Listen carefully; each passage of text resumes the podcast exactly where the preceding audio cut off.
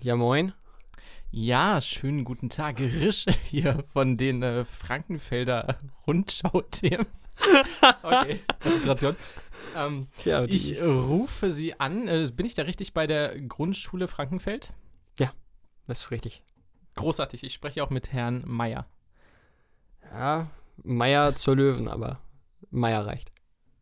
Äh, okay. Ähm, ich rufe an, Ihre Klasse, die 4MA, die hat ja teilgenommen beim großen Elon Musk Future Projekt Genau. und äh, darf statt in den Harz tatsächlich ins Weltall fliegen. Genau. Oh, das ist cool. Da würde ich gerne eine Geschichte drüber machen. Haben Sie kurz zwei Minuten? Boah, ja, komm. Großartig. Äh, es gab einen Wettbewerb, um da teilzunehmen. Wollen Sie kurz erzählen, was die Schüler da gemacht haben? Die Schüler äh, sollten einen ersten Prototypen entwickeln. Und zwar äh, hat Elon Musk vor einiger Zeit ja auf Twitter angekündigt, dass er neben Autos bei Tesla auch äh, Flammenwerfer machen möchte. Und aus diesem Grund haben wir uns dann hingestellt und haben gesagt, ja gut, dann äh, übernehmen wir die Arbeit doch für den guten Elon. Ich darf ihn jetzt Elon nennen. Ähm, und dann haben wir äh, verschiedene Prototypen entwickelt. Äh, auf welcher Basis funktionieren die Flammenwerfer? Äh, Das ist spannend. Ähm, das sind äh, prinzipiell eigentlich gar nicht wirklich, das sind Fake-Flammenwerfer, möchte man meinen. Ähm, eigentlich sind es glorifizierte Elektroschocker. Ähm, die Elektrizität ist nur so hoch, dass sowohl der Stoß aussieht wie eine Flamme, als auch das Gegenüber quasi sofort in Flammen steht. Also Ihre Klasse, Ihre Viertklässler haben Elon Musk quasi verarscht. Ich weiß nicht. Ich glaube, das war auch der Grund, weshalb wir gewonnen haben. Wir äh, thinking outside the box, das kann man äh, nicht früh genug lernen. Das bringe ich meinen Schülern auch äh, jeden Tag aufs Neue bei. Ähm, das heißt, ich glaube, wir haben ihn etwas überrascht. Und ich glaube, genau das wollte er aus diesem äh, Wettbewerb auch ziehen. Du stellst eine Aufgabe und sagst, okay, ich möchte Ziel A haben, aber du kriegst von den Anwärtern Ziel B, weil B eh besser ist als A. Und das haben wir erkannt. Hm, ähm, in welchem Fach wurden die Flammenwerfer gemacht? In Sachkunde, schätze ich dann, oder? In Werken. In Werken, klar. Ähm, jetzt geht es im Oktober, habe ich gehört, auf die ISS, auf die Raumstation. Oder geht es auf das neue Schiff, was Elon Musk dann schon hochschickt, auf die Konkurrenz quasi? Nee, tatsächlich geht es zu dem Tesla, den er äh, ins Weltall geschossen hat. Das ist, Ah. glaube ich, mittlerweile ein halbes Jahr her. Ach, Äh, deswegen auch die AG zur Autoreparatur. Ganz genau. Ah, okay, ganz okay, genau. jetzt habe ich den Zusammenhang, Entschuldigung. Also, ähm, deswegen wird das noch, also es wird noch ein, ein heikler Akt meiner Klasse zu erklären. Da sind knapp 32 Schülerinnen und Schüler. Ähm, dass letztendlich doch nur vier Schüler mitkommen dürfen, denn so ein Tesla ist ja kein SUV. Da passen Mhm. keine 32 Menschen rein, egal wie klein sie sind. Viertklässler sind ja noch nie ausgewachsen. Wenn man zwei Augen zudrückt, dann könnte man vielleicht sechs Schülerinnen mitnehmen. Aber das wird für eine Woche schon echt eng. Okay, die wohnen dann in diesem Auto, oder? Ja. Okay. Es hat ja niemand gesagt, dass es eine Luxusreise wird. Kostet auch so schon viel Geld.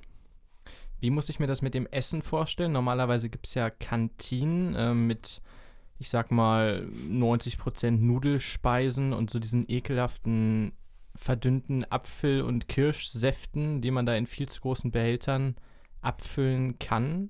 Gibt es Kirschsäfte auch auf dem Tesla im Weltall? Nein.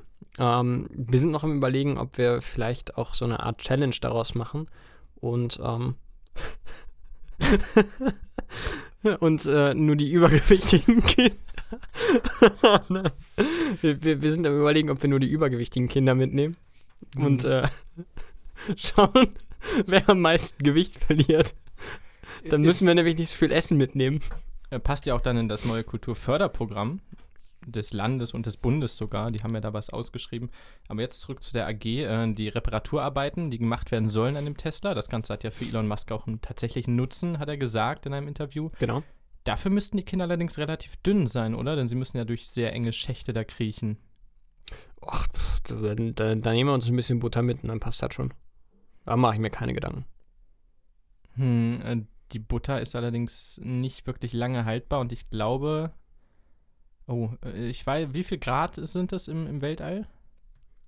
Äh, das weiß das? ich jetzt äh, speziell nicht, aber wir nehmen uns diese kleinen Handventilatoren mit und äh, zur Not können wir das auch auf die Butter halten. Das läuft schon irgendwie. Ich mache mir da keine Gedanken. Ja, das, äh, das habe ich jetzt mitbekommen, ja, das merke ich. Ähm, genau, die, die Reise, Sie kommen selber nicht mit. Sie stehen nur an der Abschlussrampe. Ja, wissen Sie, ich habe äh, Höhenangst. Deswegen, das ist nicht unbedingt so meins. Ähm, außerdem für einen Menschen meines Kalibers können da wahrscheinlich wirklich nochmal vier Schülerinnen und Schüler mit. Von daher wäre das auch irgendwo ein bisschen unfair. Außerdem habe ich den Bums ja nicht gebaut. Okay, ähm, ein, eine letzte Frage hätte ich noch und zwar gibt es ja in zwei Jahren dann quasi dasselbe Projekt nochmal, um den Mars Rover zu reparieren. Werden Sie da auch wieder teilnehmen mit einer neuen Klasse? Bereiten Sie die Zweitklässler schon darauf vor? Ja, ähm, wir äh, haben tatsächlich letztes Jahr schon damit angefangen, eine Klasse zusammenzustellen aus offensichtlichen Arschlöchern. Ähm, und die werden wir dann äh, wirklich gesamt da hochschicken. Denn bis die wieder zurückkommen, bin ich längst in Rente. Ja, wunderbar. Äh, ich, ich bedanke mich für die Zeit. Falls ihr noch Rückfragen hätte, würde ich Sie nochmal anrufen. Dürfte ich das oder wäre das okay? Ja, wenden Sie sich da bitte ans Sekretariat, weil ich habe hier auch noch äh, andere seriöse Medien in der mhm. Leitung. Ja, Sekretariate sind bekanntlich immer erreichbar. Das funktioniert super. Ich bedanke ja. mich und äh, wünsche noch erstmal einen schönen Resttag. Haben Sie Feierabend oder? Nie, quasi nie. Okay, ja, Lehrer, klar, ja. klar. Entschuldigung. Okay, äh, schönen Tag. Ebenfalls. Steinwurf im Glashaus. Wow, war das beschissen. Wow. Aber echt, Das war ein neuer Schwede. Tiefpunkt im zweiten Anfangsgag der Geschichte in Steinwurf im Glashaus. Ich bin es wieder einmal, der Chef, der Boss und der Anführer dieser kleinen Gruppe hier und neben mir sitzt mein Untergebener, mein äh, Lakai, mein, oh Gott, mir fällt Sancho Panzer. Ein. Sancho Panzer hatten wir auch mal. Der Sancho Panzer zu meinem Don Quixote. Lieber Freund, lass uns gemeinsam die Windmühlen des Alltags bekämpfen. Und dazu begrüße ich dich recht herzlich hier in meinem Studio weit über Hildesheim. Denn wir schweben in einer Raumsonde quasi über Hildesheim gerade und blicken hinab auf diese wunderschöne Stadt der Dome und der, der Rosen das war es eigentlich auch, ne? Also viel mehr das, ist. Äh, wir haben E-Scooter. Und Segways hatten wir. Dazu kommen wir gleich. Oh, ich war, ich bin immer noch im Urlaub. Deswegen ist mir auch alles immer noch völlig egal. Nächste Woche gehe ich wieder seriöser an diese Sache ran. Aber heute, da sage ich dir, heute lassen wir die Sau raus, treiben sie durch die Stadt, wie in Spanien bei den Rindern. Ich war in Hamburg einfach durchmoderieren. Ist die Grundregel. Ja, ja. alles genau. live, kann man nichts machen.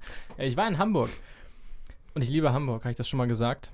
Oh, ich glaube, das hast du ein, zwei Mal erwähnt. Was lustig ist, du bist Werder Bremen-Fan, aber das ist ja Völkerverständigung quasi.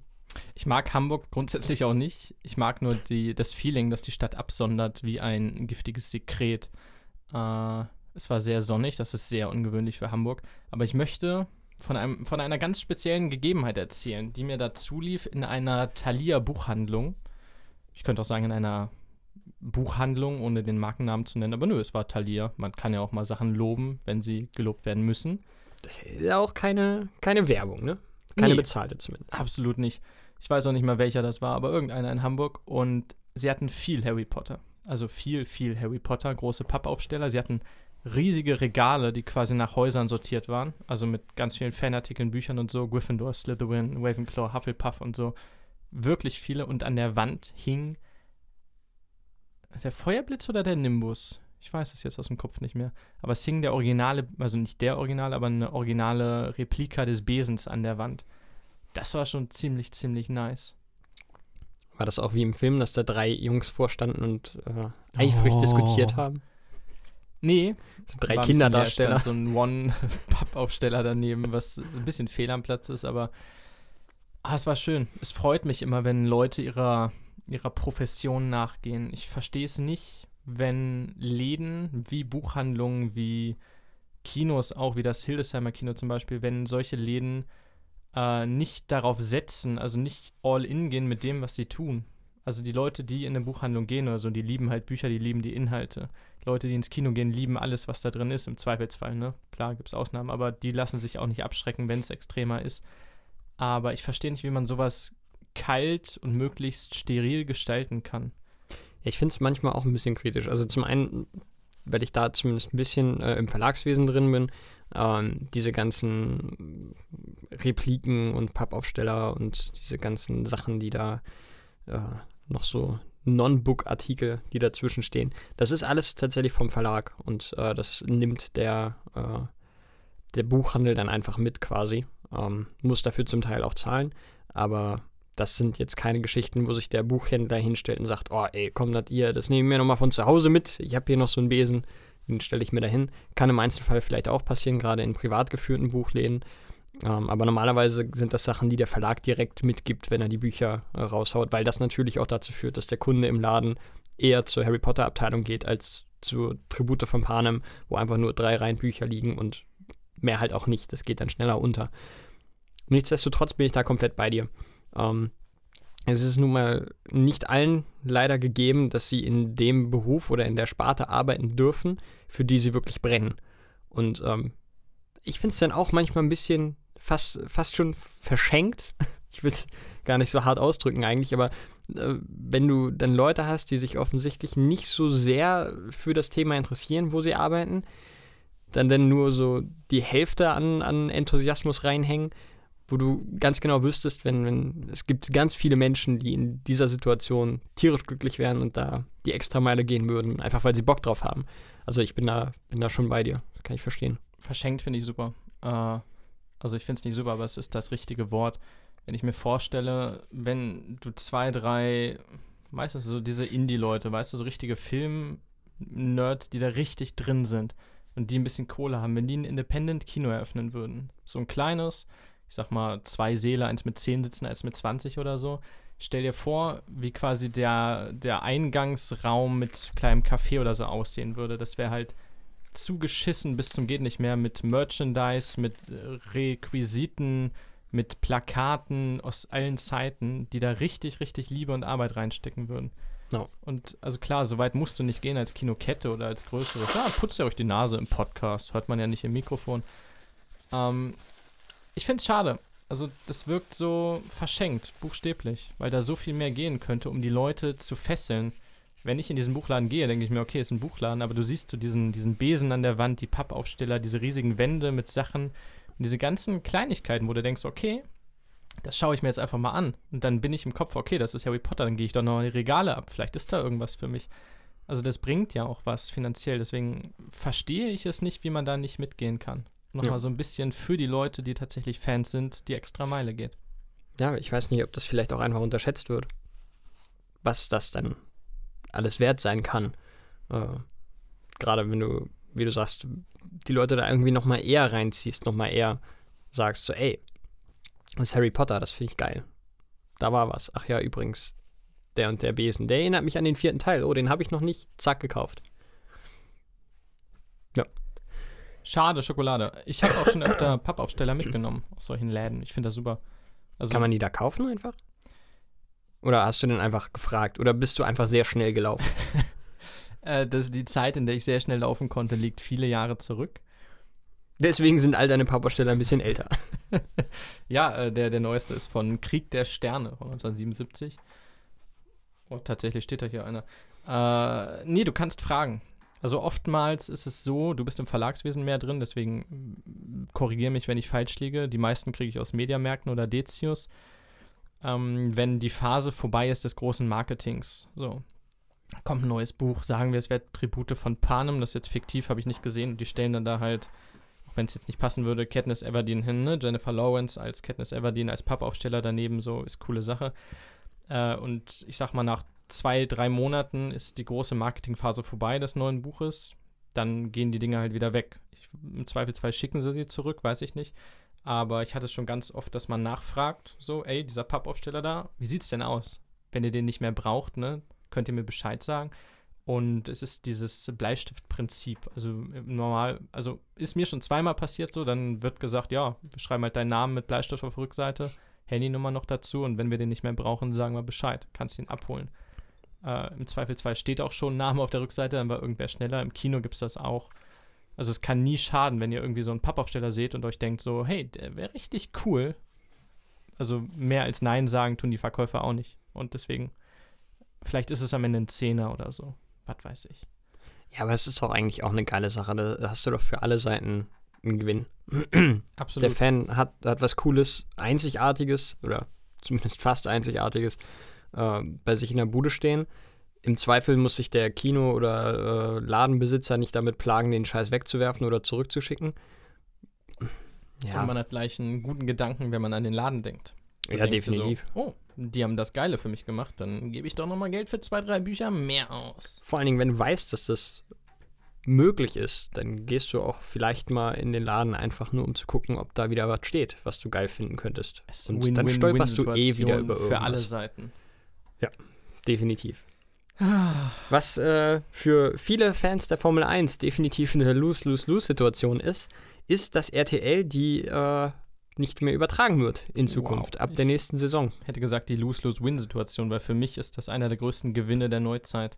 Habe ich tatsächlich auch gelesen, dass das viele Leute gar nicht so schlimm finden. Ich finde es äh, tragisch für diejenigen, die keine Lust haben, da extra Geld für auszugeben. Denn das kann ich ehrlich gesagt absolut nachvollziehen. Äh, Formel 1 war für mich persönlich immer, also ganz früher war es der Sport, für den ich auch extra mitten in der Nacht mit meinem Vater zusammen aufgestanden bin. Und dann haben wir uns da äh, ganz anfangs noch Premiere angeguckt und später dann äh, die RTL. Es ist ein Und Vater-Sohn-Ding, oder? Absolut. Komplett. Das war immer der Hammer. Irgendwann ähm, sind wir dann zum einen sind wir weggezogen, da ging das dann schlecht. Ähm, zum anderen ähm, haben mir die Regeländerungen ganz stark missfallen. Also ganz oben auf der Liste stand für mich äh, das Tanken, dass das rausfiel. Das war für mich so der Dealbreaker. Ab da haben sie mich verloren. Aber trotzdem war, war Formel 1 bei RTL immer so eine der wenigen Sachen, für die ich an einem Sonntag, wenn es gerade mal gepasst hat, gesagt habe, ach komm, weißt du was, ich schmeiß den Fernseher mal an. Heute bleibt Netflix aus, ich guck mal wieder klassisch lineares Fernsehen.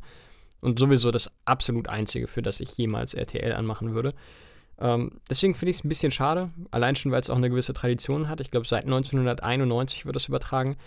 Äh, die Kritikpunkte würde ich aber auch 110% unterschreiben. Die, die wirklich teilweise cringige. Ich mal übernehmen. ja, Sonst, da, ähm, ja, übernimm gerne, klar. Also ich unterschreibe erstmal das, was du gesagt hast. Das ist natürlich ein wahnsinniger Einbruch, äh, nicht mehr im Free TV. Das bedeutet auf jeden Fall den Weg Wegfall vieler, vieler Zuschauer. Dann natürlich viele sagen, okay, wenn es läuft, läuft es, dann gucke ich es. Wenn es nicht läuft, läuft es nicht, dann ist es mir egal.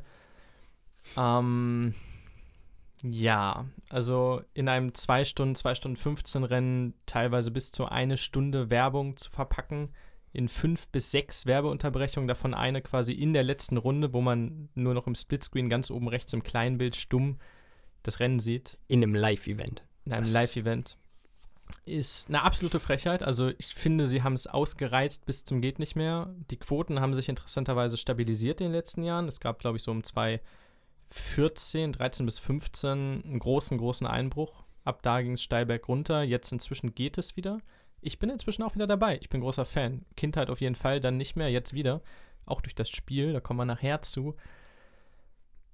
Es hat sich irgendwann alles abgenutzt, finde ich. Also Kai Ebel, der da mit seinem extravaganten Klamotten und das sind nicht mal mehr gebleichte Zähne. Sie, sie sind einfach Tran Transzendent. Ja, sie- sind so, es, keine Ahnung, was das sein soll. Äh, du hast Heiko Wasser und Christian Danner, die ähnlich wie bei FIFA einfach nur noch ihre Sätze runterrattern, Rennen für Rennen.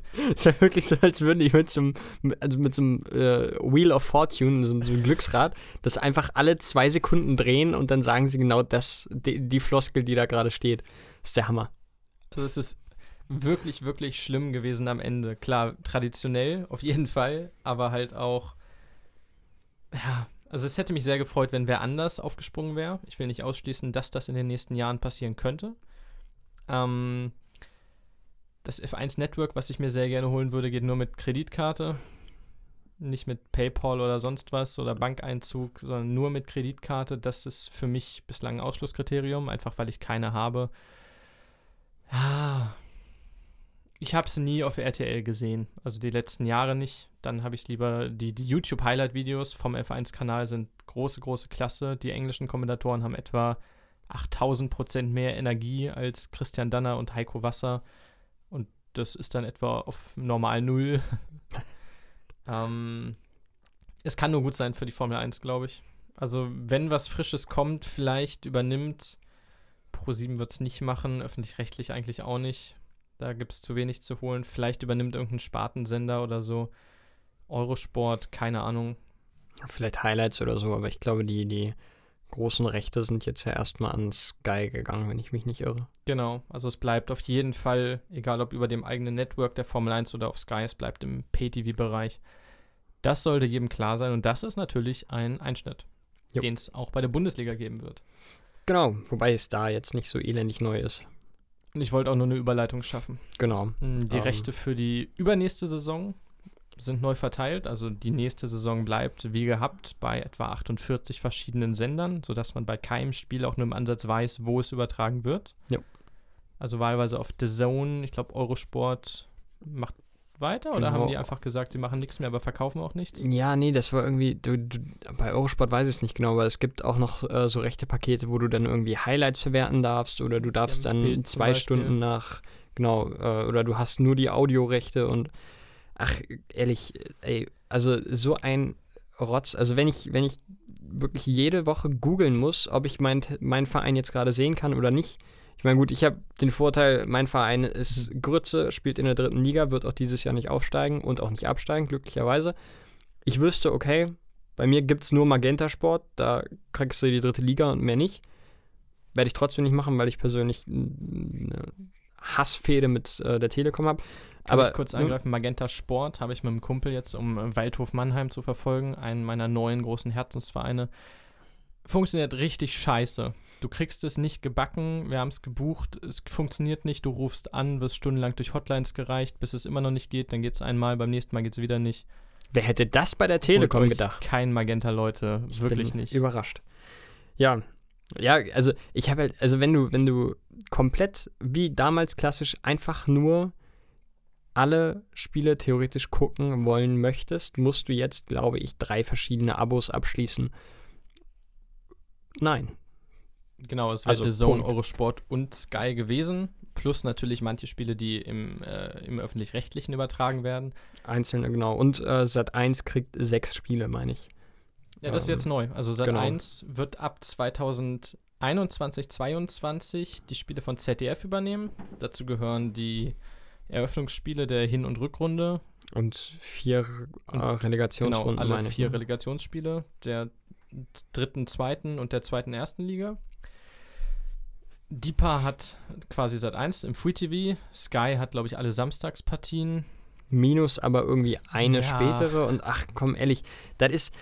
Eurosport Äh, ist, brauchen- glaube ich, ganz raus. Ich The glaub- Zone hat mehr. Ja, die Zone hat irgendwie die Freitagsspiele und Sonntag ist dann nochmal was anderes. Ganz im Ernst, leckt mir am Arsch. Wenn ihr der Meinung seid, ihr müsst den Fußball so zerstückeln, dann behaltet ihn. Ich bleib weiter beim Football, da brauche ich nämlich nur ran anschalten oder nicht, oder wenn ich darauf keine Lust habe, dann kaufe ich mir den ganzen Bums im NFL Network.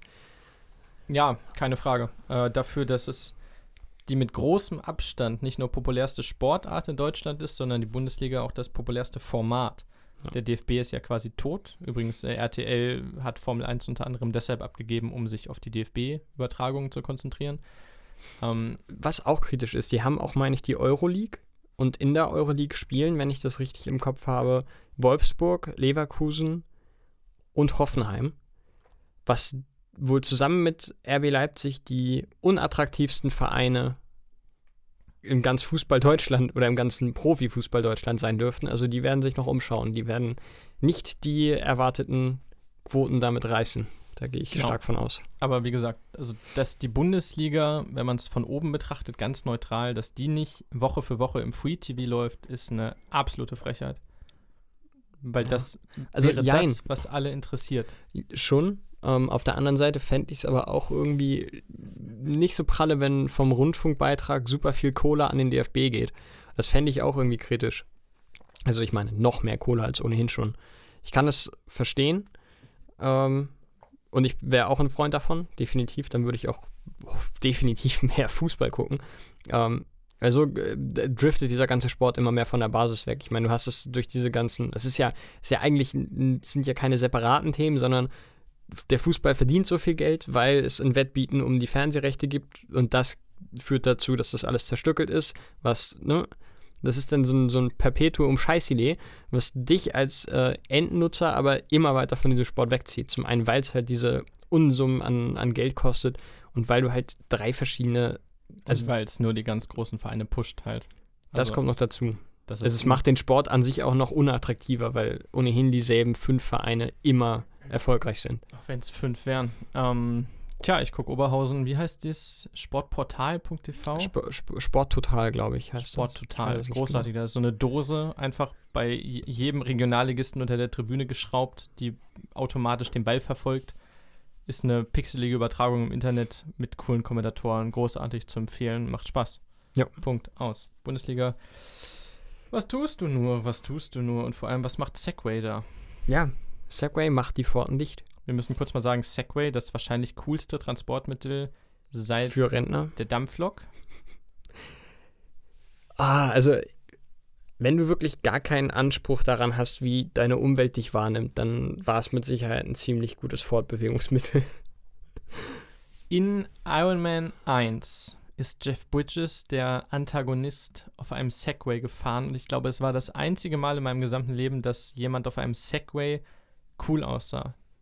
Denn er war so böse, dass er einfach, also er war halt dann der böse Boss von Iron Mans Firma, von Tony Starks Firma der ist da auf dem Gelände mit einem Segway rumgefahren und als er angehalten hat, hat er den quasi so halb wegfahren lassen zur Seite zu einem Assistenten. Dann, nur dann, ist ein Segway cool. Wenn er wegfährt, das ist richtig. und ja, also Segways werden nicht mehr wegfahren. Nee, also die fahren maximal nach Hause. Äh, ich war ein bisschen überrascht. Zum einen, dass es den ganzen Bums schon 20 Jahre gibt. Ist älter als ich dachte. Und deutlich unerfolgreicher als ich dachte. Es haben sich 140.000 Stück verkauft. Das ist wenig. Das ist nichts. Das ist wirklich, wirklich wenig. Alter Schwede, dass die sich überhaupt 20 Jahre halten konnten, da kannst du ja schon fast wieder Respekt zollen. Und wie teuer war denn so ein Ding, weißt du das? Ich habe keine Ahnung. Ich habe mich jetzt auch nie damit beschäftigt, mir ein Segway kaufen zu wollen. Also sonst würde ich mir auch ernsthaft Sorgen um dich machen. Das Ding ist aber, Segways gibt es doch auch kaum, also kaum einer hat einen Segway privat, weil äh, das ist auch irgendwo unpraktisch. Das, also ich kenne Segways eigentlich aus dem, aus dem Real Life, aus der Wildnis nur, wenn irgend so eine Rentnertruppe durch Castro Brauxel fährt und äh, In sich Hildesheim gibt es das auch. Freundchen. Ja. Die sind neulich durch den Liebesgrund, glaube ich. Da war so eine Touristengruppe, 20 Leute, alle mit Segways und Helmen auf. Das ist ein paar Monate erst her. Ich finde das. Ach, ich weiß nicht. Also, ich werde da auch. Ich glaube, ich brauche mal, brauch mal irgendwie eine Therapie oder so. Ich werde da teilweise richtig aggressiv, wenn ich das sehe. Ich denke mir so, Alter, ist also wirklich all die Evolution dafür, dass wir auf dem Segway durch die Gegend fahren? Haben wir, haben wir uns mal kurz hinterfragt, so als Spezies, ob das alles so die richtige Entscheidung war? Ob wir jetzt hier auf dem richtigen Weg sind? Ich weiß nicht. Also ist auf jeden Fall ein gutes Zeichen, glaube ich, für die Menschheit, dass ähm, das Segway sich nur in Anführungsstrichen 20 Jahre halten konnte und das jetzt auch langsamer gut ist. Es ist Zeit für was Neues, Witziges. Was wäre witziger? Pogo-Sticks. Wenn ja, sich gut, mehr Leute auf Pogo-Sticks fortbewegen. Ja, aber dann muss es ein elektrischer Pogo-Stick sein. Genau, du musst nicht selber federn, also der bezieht die Energie aus sich selber und federt sich quasi immer neu hoch. Du musst nur so ein bisschen die Richtung lenken und das Gleichgewicht wird auch gehalten mit irgendwie diesen komischen neuartigen Sensoren oder so. Also du musst auch nicht darauf achten, umzufallen, das macht das Ding automatisch. Ich fände äh, Miniatur-Heißluftballons geil. Wenn du einfach so, so, so einen Mini-Heißluftballon mit, äh, mit so einem kleinen Propeller hinten hast und damit bewegst du dich dann fort. Einfach genauso wie, also ganz normal auf der Straße. Und dann stehst du an der Ampel, also du stehst ja nicht, du schwebst halt an der Ampel und wartest dann auf grün und dann kannst du auch wieder losdüsen. Die Idee ist genial. Ich bin mir ziemlich sicher, dass mir die Physik da einen Strich durch die Rechnung macht, aber die Idee finde ich irgendwie gerade ganz, ganz du geil. Du musst ja nicht mal nur die Straßen benutzen, die können ja auch 30 Meter in der Luft sein. Du hast dann diesen Luftverkehr in irgendwelchen Sci-Fi-Filmen. Da musst du halt nur wirklich hoffen, also du kannst ja eigentlich über dem Verkehr schweben, aber du kannst dann echt nur darauf hoffen, dass die LKW nicht zu hoch sind. Ansonsten wird das sehr ungemütlich da oben. Vor allem, wenn 50, 60 von den Dingern hintereinander sind, sagen wir in drei Meter Höhe in der Innenstadt und einer fängt wirklich voll. Also die Dinger sind mit brennbarem Gas gefüllt, ne? Das ist ja nicht ungefährlich. Und einer explodiert, dann werden ja alle explodieren. Ja, naja, weiß ich nicht. Die explodieren ja nicht, die fangen ja eigentlich nur Feuer. Das Ding ist ja aber, dass das Miniatur ist. Also du schwebst ja nicht in 200 Meter Höhe, sondern in dreien. Wie groß wäre dieser Ballon? Also der Ballon in der Luxusausstattung kannst du in diesem kleinen Korb mit zwei Leuten drin sitzen. Ähm, viel mehr aber auch nicht. Du hast nicht sonderlich viel Beinfreiheit. Das soll. Jetzt verstehe ich dein Physikproblem, weil man, glaube ich, selbst in dem 60, 70 Meter Ballons nur mit drei Leuten drin sitzen kann, ungefähr. Ja, nee, ich glaube, da kannst du schon, schon mit mehreren Leuten drin sein, aber ich befürchte, dass das nicht funktioniert mit einem dementsprechend auch in dem Maßstab kleinen Ballon. Ähm, ich glaube, da wird es ein Problem geben. Warum sind Zeppeline ausgestorben? Ich liebe Zeppeline. Ähm, es gab da so einen berühmten Zeppelin, den haben sie auch mit brennbarem Gas gefüllt. Äh, ich glaube, das Hindenburg-Desaster haben sie es genannt. Ähm, War, war das der K.O. der Zeppeline? das war tatsächlich der K.O. Schade. Oder das K.O. Ja, äh, den Zeppelin haben sie ja, glaube ich, besonders im Ersten Weltkrieg sogar sehr effektiv eingesetzt. Ja, ist halt blöd, dass der Zweite Weltkrieg irgendwie 30 Jahre danach stattfand und der technisch so ein bisschen überholt war. Also das hat er ja nicht überlebt. Es gibt immer noch Zeppeline, aber ich würde sehr hm. gerne mal mit einem Zeppelin fliegen. da gibt es eine sehr schöne Archer-Folge zu. Okay, wie dem auch sei. Genau. Was noch nicht mehr existiert, ab bald, ist Plastikbesteck. Und mein Herz zerbrach, wie jenes Besteck bei so ziemlich jedem benutzen. Diese kleinen Plastikgabeln und Messer wird es ab kommendem Sommer nicht mehr geben, sobald Restsortimente auch verbraucht wurden. Also so in acht oder neun Jahren wird es sie wahrscheinlich nicht mehr geben, genau wie Styroporverpackungen für bestelltes Essen. Was ist nur aus dieser Welt geworden, frage ich dich, wenn ich nicht mal mehr mein Sportplatzsteak mit Plastikmesser und Plastikgabel essen kann? Ja. Ja, da, da merkst du, dass wir in der linksfaschistischen Ökodiktatur leben, wenn du dein äh, 2,50 Euro pro 10 Kilo Tönnies-Steak so viel würde ich nicht nicht mehr. zahlen für ein Steak. Nee, 2,50 Euro pro 10 Kilo. Ah, okay. Ja, das Äh. Äh, dann, das, wenn du das nicht mal mehr mit Plastikbesteck essen kannst. Und dann wird dir vielleicht sogar noch vorgeschrieben, dass du den Scheiß auch wirklich wegwerfen und nicht in den Wald schmeißen musst. Also das ist wirklich, äh, das ist unverantwortlich. Das geht auch irgendwo, die Würde des Menschen ist unantastbar. Äh, das wurde mal wieder ignoriert. Nee, ich bin ja äh, ausgesprochener äh, linksfaschistischer äh, Greta-Jünger, wie man weiß. Von daher habe ich das gut zu finden. Kurz zum Überblick, also es war eine EU-Verordnung von neulich, wie man so schön sagt. Und die wurde jetzt mehr oder weniger umgesetzt. Also ab kommendem Sommer soll das großteilig verboten werden, solche Sachen zu benutzen, auch diverse Styroporbecher.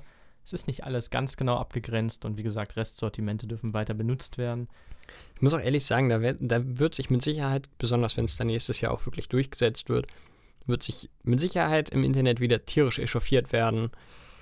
Also wenn du es nicht mal geschissen kriegst, so vorzuplanen, dass du dir anderes Besteck mitnimmst auf dein Picknick oder wo auch immer, dann hast du andere Probleme als fehlendes Plastikgeschirr.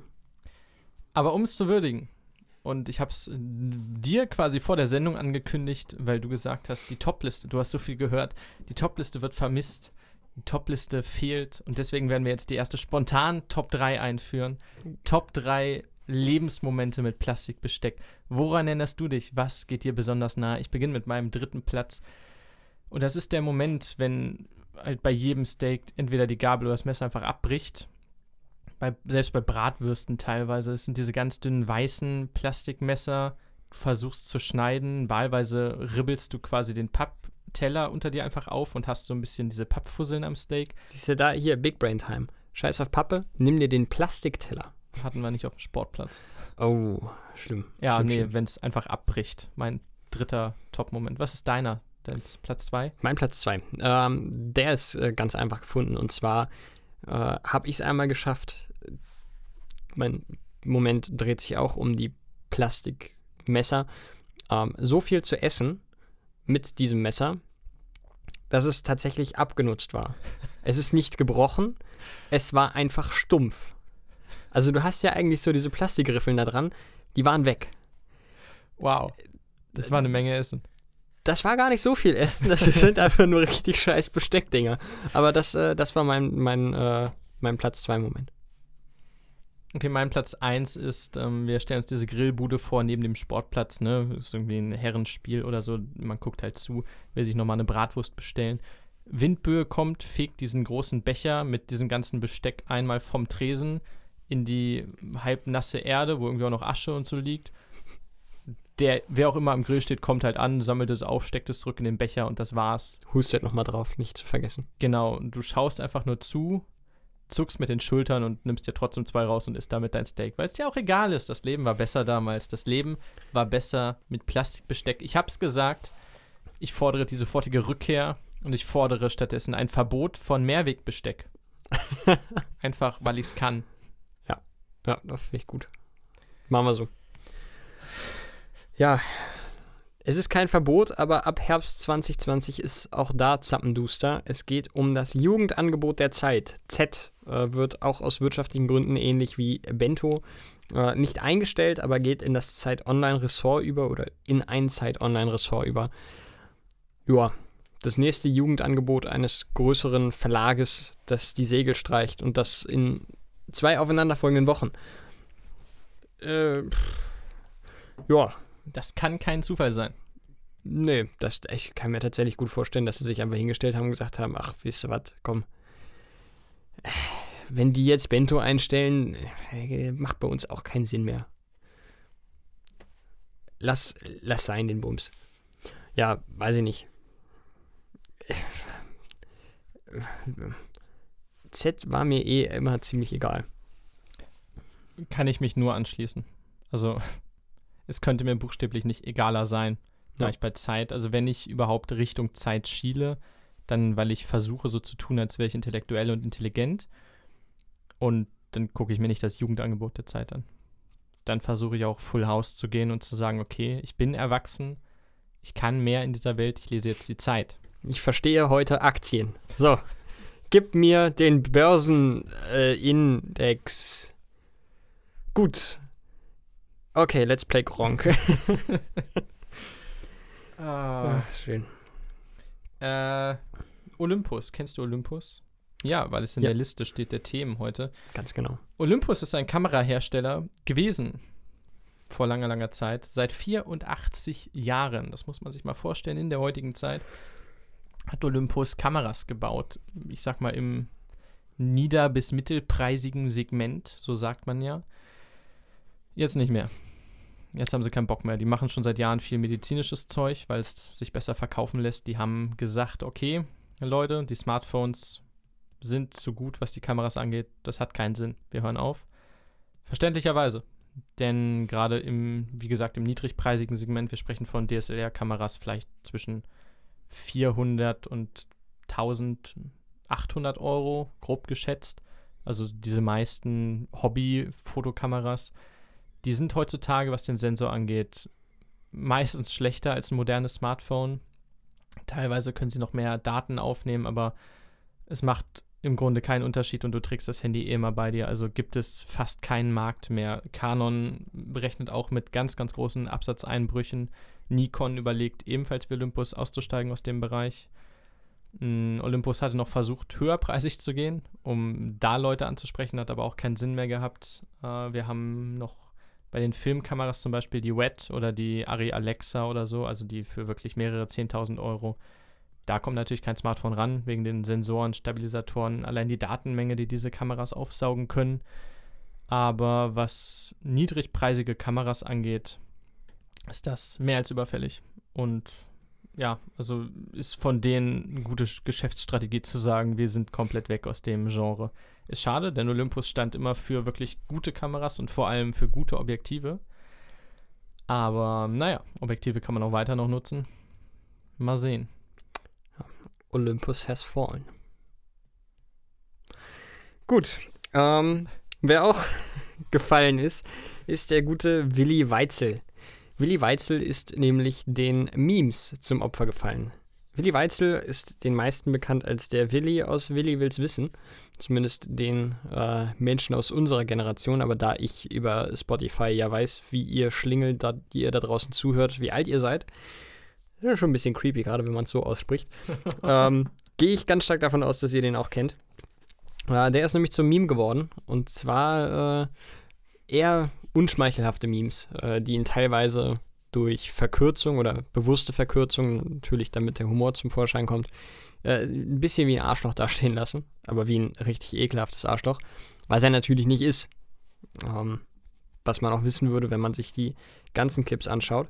Äh, ein gewisser Manuelsen, ein Deutsch-Rapper, der jetzt sowieso nicht für sein Intellekt bekannt ist, hat auf jeden Fall öffentlich äh, ihn ordentlich zu Sau gemacht, äh, hat offensichtlich nicht so wirklich verstanden, dass es sich dabei um einen Gag handelt und nicht um ernsthafte zur Schaustellung von so einer Arschigkeit. Ähm, hat ihn als Hurensohn bezeichnet, hat ihn äh, wirklich ordentlich öffentlich rund gemacht und angezählt, woraufhin sich dann Willi Weitzel auf Facebook gemeldet hat und gesagt hat, Leute, da finde ich jetzt hier alles nicht so witzig, hört bitte auf, diese Memes zu teilen. Und das Ganze wollten wir eigentlich mal kurz als, als äh, Ansatz dafür nehmen, zu sagen, dass äh, man sich schon immer dessen bewusst sein sollte, dass Memes zwar super witzig sind, also ich persönlich liebe Memes schon, boah, äh, seit mindestens einem Jahrzehnt. Ähm, nur jedes einzelne Meme ist eigentlich äh, Copyright Infringement. Das hat jemand anders erstellt, da hat jemand anders äh, die Urheberrechte dran im Zweifel kann man es natürlich nicht nachvollziehen, woher diese Rechte jetzt stammen. Aber es ist eigentlich jedes Mal, wenn du es teilst, wenn du es runterlädst, das ist eine Urheberrechtsverletzung. Ähm, wenn Personen da abgebildet sind, wie gerade auch in der Anfangszeit sowas wie Overly Attached Girlfriend oder Bad Luck Brian, das sind Persönlichkeitsrechte, die da irgendwo verletzt werden.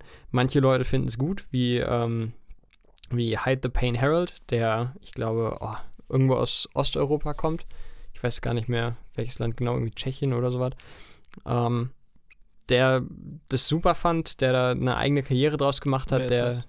Ah, das, ja, ist immer schwer zu erklären. Das ist der, der Typ, der immer sehr, also der, der, oh, wie alt mag der sein, 70 oder so? Der grinst immer sehr schmerzhaft. Ähm, es sind, sind sehr, sehr gute Memes. Ähm, aber der zum Beispiel einer derjenigen, der das dann doch eher gut findet, Willi, jetzt einer von denen, dem macht das unter Umständen halt wirklich seinen, seinen Job kaputt. Der Typ lebt davon, dass er, äh, er ist Moderator und, und Reporter. So, wenn ihm jetzt der Ruf vorauseilt, dass er ein fremdenfeindliches Arschloch ist, dann kann es das mit der Karriere mal schnell gewesen sein. Also man muss da trotz allem echt immer ein bisschen aufpassen, was man da teilt. Und äh, ich weiß, dass es super schwer ist. Ähm, du kannst nicht bei jedem Meme mal kurz die nächsten 15 Jahre oder die letzten 15 Jahre durchgehen und gucken, ob da, ob da irgendwer mal gesagt hat, oh, ich finde das nicht so witzig. Aber es gibt halt genug, genug Leute. Ich, ich meine, dieser äh, Douchebag, ich weiß nicht mehr, wie genau das Meme ist, ist auch eines der, der OG-Memes. Ähm, der fand das auch nicht so witzig. Der wurde in den Memes immer als, als Arschloch dargestellt. Und dem hat das halt wirklich einiges äh, an Problemen bereitet. Oder auch Angry German Kid, äh, der äh, Typ, den man hierzulande besser kennt als das Kind, das rumschreit, ich will Unreal Tournament spielen. Ähm, der hat richtig, richtig fette Probleme bekommen. Später durch dieses Meme. Und das, obwohl er das sogar selber hochgeladen hat. Also ist immer ein zweiständiges Schmerz. Man, man sollte sich halt dessen bewusst sein, dass das Bilder sind und Memes sind, dass das Gags sind. Das, was dahinter steht, aber jetzt nicht unbedingt äh, ernst zu nehmen sein muss. Wie halt jetzt hier bei Willi will's wissen. Sehr schöner Appell von dir. Finde ich gut, dass wir auch mal in die seriöse Richtung gehen. Ja, aber das war's dann auch jetzt. Komm zum Wrestling. Boah. Der Undertaker ist wohl zurückgetreten. Ja. Böse Zungen würden sagen, ja, wann kommt er denn wieder? Ich wollte gerade sagen, ist das nicht irgendwie schon drei oder vier Mal passiert? Nee, Taker nicht. Wirklich? Also ich habe das so oft schon irgendwo gelesen. Also der Taker, der, der Undertaker, muss man sagen, ist wahrscheinlich Oh, gut, der bekannteste, glaube ich. Ne? Es gibt Hulk Hogan, John Cena und so, aber ich würde schon sagen, der prägendste, bekannteste WWE-Wrestler aller Zeiten ähm, ist halt ein Typ, ein sehr, sehr großer Typ mit Hut und schwarzem Mantel, der sein Gimmick über 30 Jahre gelebt hat. Aber an dem Gimmick kann man sich auch irgendwie nicht satt sehen. Also ich bin jetzt kein riesen Wrestling-Fan, aber das ist halt trotzdem immer noch geil, der Ist Auftritt. Nice. Ähm, der hat jetzt eine großartige, großartige Doku-Serie gehabt auf dem WWE Network, die, glaube ich, fünfteilig war, die wirklich, wirklich stark war. Also er hat nie sein Gimmick gebrochen. K-Fape nennt man das, was heutzutage völlig egal ist. Alle twittern nach dem Match, wie cool sie ihr Match fanden, ihr eigenes. Und er hat das nie gemacht. Also er hat keine Interviews gegeben, hat sich nicht hinter den Charakter blicken lassen und so. Er hat das halt durchgezogen über all die Jahre. Bis jetzt, jetzt hat er sich für diese Doku-Reihe quasi begleiten lassen, über drei Jahre, von einem Kamerateam auch Backstage, hat Einblicke gegeben äh, in seine Suche nach dem letzten Match quasi. Also er hat, ich sag sehr oft quasi, ne? Sowas muss man immer verhindern. Ähm, er hat äh, vor jedem Match gesagt, okay, vielleicht ist das mein letztes, dann hat er richtig verkackt, weil er halt auch 55 ist und etwa 8000 Operationen gehabt hat in seinem Leben. Äh, und dann hat er wieder ein gutes Match gehabt, dann wieder ein schlechtes und er hat so diesen Moment nicht gefunden, so, wo er sagt, okay, jetzt bin ich zufrieden. Und ganz am Ende von dieser Doku, auch wegen der Doku, sagt er, hat er gesagt, okay, falls ich jetzt kein Match mehr habe, ich bin damit zufrieden zum ersten Mal in meinem Leben. Ich habe meine Frau, ich habe meine Kinder, ich habe alles gemacht, ich fand mein Ende gut. Ich bin durch. Und auch außerhalb vom, vom Wrestling war das eine sehr, sehr, sehr, sehr geile emotionale Dokumentation. Ich mag gute Dokumentationen. Ich gucke nicht viele, weil ich die meisten relativ schlecht finde.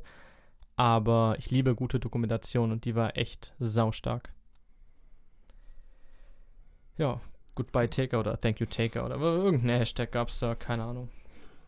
Ja, das, äh, Das war der Auftakt. Oh Gott, das war ein viel zu langer Auftakt. Wir müssen an unserem Timing arbeiten. oh ja. Deshalb gehen wir jetzt zum ersten Mal ab in die News-Rubrik. Was haben wir zuerst? Die Serien-News. Serien-News.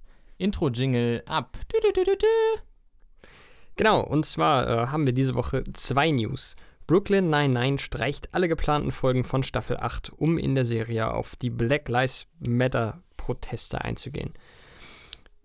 Da waren tatsächlich auch die ersten vier Folgen schon äh, komplett fertig geschrieben. Das wird alles nochmal über den Haufen geworfen. Es wird nochmal von Null begonnen, um diese ganze Thematik mit einzubauen. Bin ich gespannt. Netflix testet laut The Verge die Option, die eigene Weiterschauenliste zu editieren und unerwünschte Einträge darin zu löschen. Das ist ja eine Funktion, die von den Nutzern schon seit Jahren eigentlich lautstark gefordert wird. Netflix wird da jetzt hoffentlich bald mal drauf eingehen. Das waren die News der Woche. Du, du, du. Wunderbar. Großartig. iOS 14 wurde angekündigt auf der, wie heißt das Ding von Apple? Keynote. Keynote. Ähm, und auch die Podcast-App wird sich verändern. Das wollte ich nochmal kurz ansprechen, denn wir sind ja hier grundsätzlich in einem Podcast-Ding drin.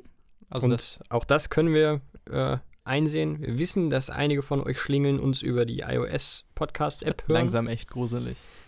Ja, das sind halt aber auch wirklich die einzigen Daten, die wir haben. Und aus welchem Land ihr kommt. teilweise. Hallo? Mal wieder in die USA. Ja, Was äh, tut ihr? Könnt ihr Deutsch? Was ist da Die los? USA werden, also es ist halt auch kein kleiner Anteil, ne? Also macht das ist schon da? krass. Oder die haben einfach, äh, unsere deutschen Zuhörer haben alle einen VPN, der irgendwo in Kalifornien steht. Oder unsere Bots schalten sich von da zu. Ja, das kann natürlich sein, aber die habe ich extra aus Russland starten lassen, damit wir das ganz genau nachverfolgen können. Hm.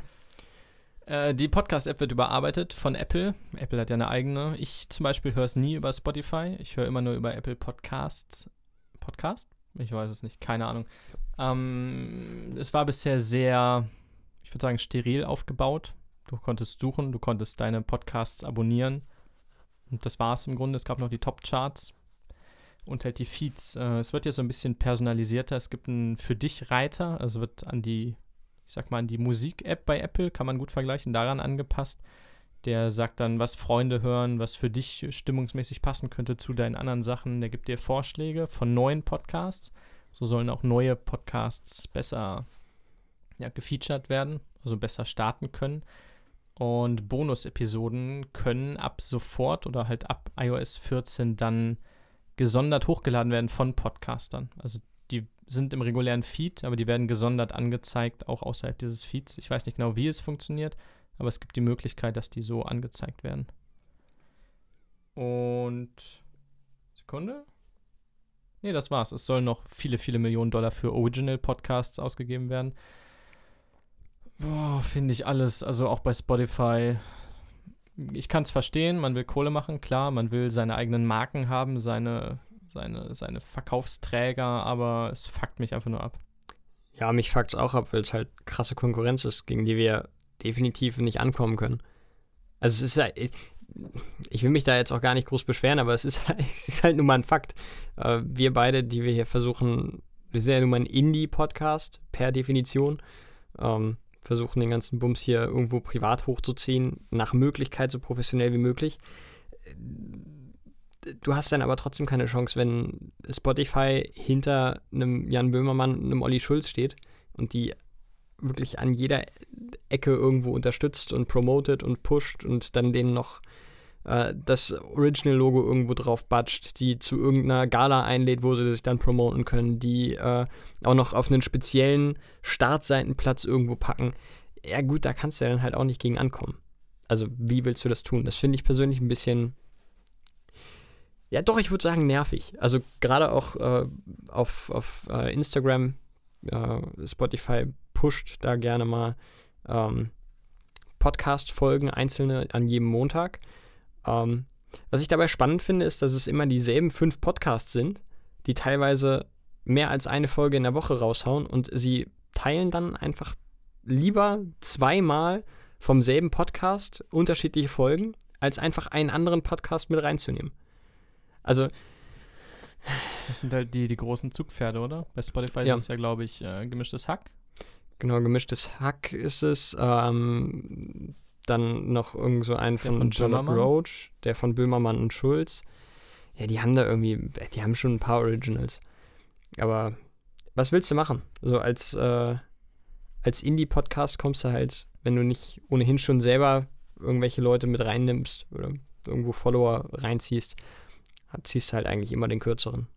Außer wir, denn wir sind jetzt schon größer als die Sonne und werden in etwa so groß wie die Milchstraße sein.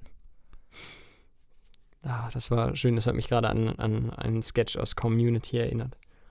Toll. Community finde ich persönlich etwa so gut wie TikTok. Du hast absolut gar keine Ahnung, Bursche. Das ist ja echt unfassbar.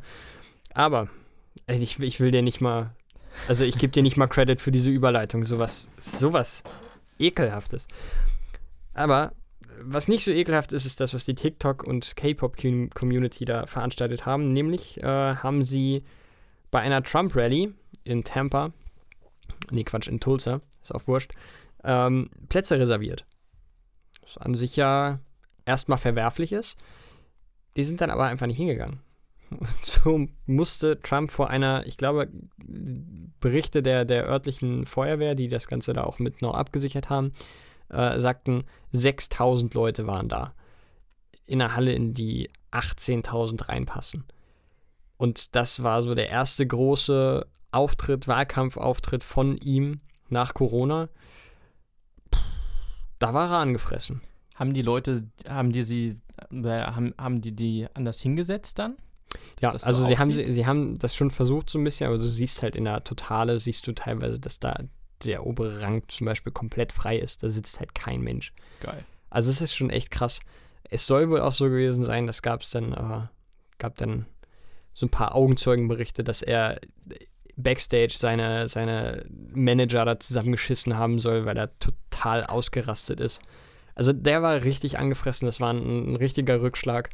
Ähm, natürlich ist es grundsätzlich jetzt nicht so wild, wenn da 12.000 Leute nicht kommen. Also er, er, hat da jetzt keinen finanziellen Verlust so, sonderlich, das ist ja wurscht. Ähm, nur die Publicity, die er dadurch eingeboost hat oder einbüßen musste.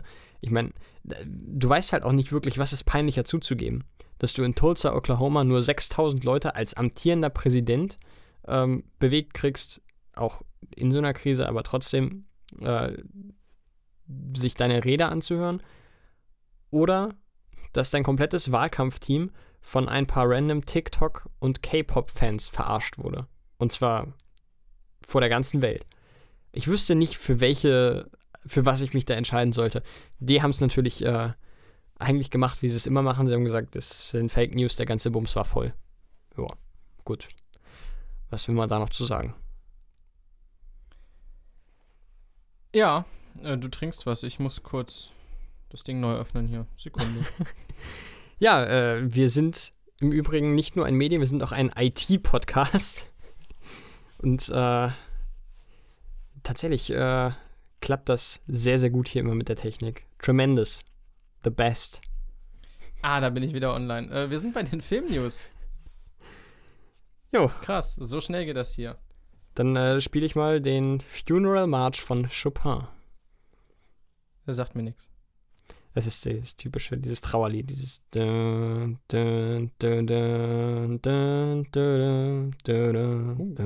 Hübsch. Ja. Oh, das ist gut, denn diese Woche sind sehr viele Leute gestorben. Das äh, ist nicht verwunderlich, da, glaube ich, statistisch gesehen pro Sekunde zwei Menschen auf der Welt sterben. Also solltet ihr irgendwann sterben, werdet ihr auf jeden Fall einen Zwilling haben, der mit euch stirbt. Zwei Menschen pro Sekunde klingt fast ein bisschen wenig. Habe ich gerade in meinem Buch gelesen. Krass. Ich hätte da jetzt auf mehr geschätzt. Krass. Könnte mir sein, aber wahrscheinlich in, also in dem, vielleicht auch in dem Bruchteil der Sekunde. Pff, du, alles gut. Ich will, ich will die Zahlen jetzt nicht nach oben treiben. Ich finde das gut. Die soll ruhig niedrig sein. Ah, um das abzukürzen, äh, drei Leute haben wir uns besonders rausgesucht. Vier Leute. Äh, Steve Bing ist gestorben. Der war 55 Jahre alt, hat Suizid begangen, war ein Filmproduzent, ein amerikanischer Filmproduzent und Geldgeber für Filme und hat unter anderem den Polarexpress zur Hälfte eigenfinanziert. Ein weiterer Tod ist Klaus Biederstedt. Das ist ein deutscher Schauspieler und Synchronsprecher. Klaus Biederstedt ist 91 Jahre alt geworden und hat als, also neben vielen, vielen, vielen Fernsehrollen unter anderem synchron gemacht für mehrere Filme mit Marlon Brando und hat Marlon Brando synchronisiert und besonders Peter Falk in der Serie Columbo, wo er wahrscheinlich den meisten in Erinnerung geblieben ist. Der amerikanische Regisseur Joel Schumacher ist außerdem gestorben. Joel Schumacher wurde 80 Jahre. Hm? Hm? Kann ich dir was Gutes tun? Nein, alles gut. Ich dachte, es ist einfach nur, es sind so viele Leute gestorben. Das ist krass. Joel Schumacher, wie man ihn auch nennt, ist mit 80 Jahren gestorben, äh, war, kommt aus dem Kostümbereich, wurde dann Regisseur, hat in den 90er Jahren sehr viele Actionfilme gemacht. Sogar geprägt, würde man sagen. Äh, besonders bekannt geworden ist er leider für ihn durch die beiden letzten Batman-Filme der 90er Jahre. Wir reden von, oh Gott, Batman, Batmans Rückkehr. Wie ist der dritte?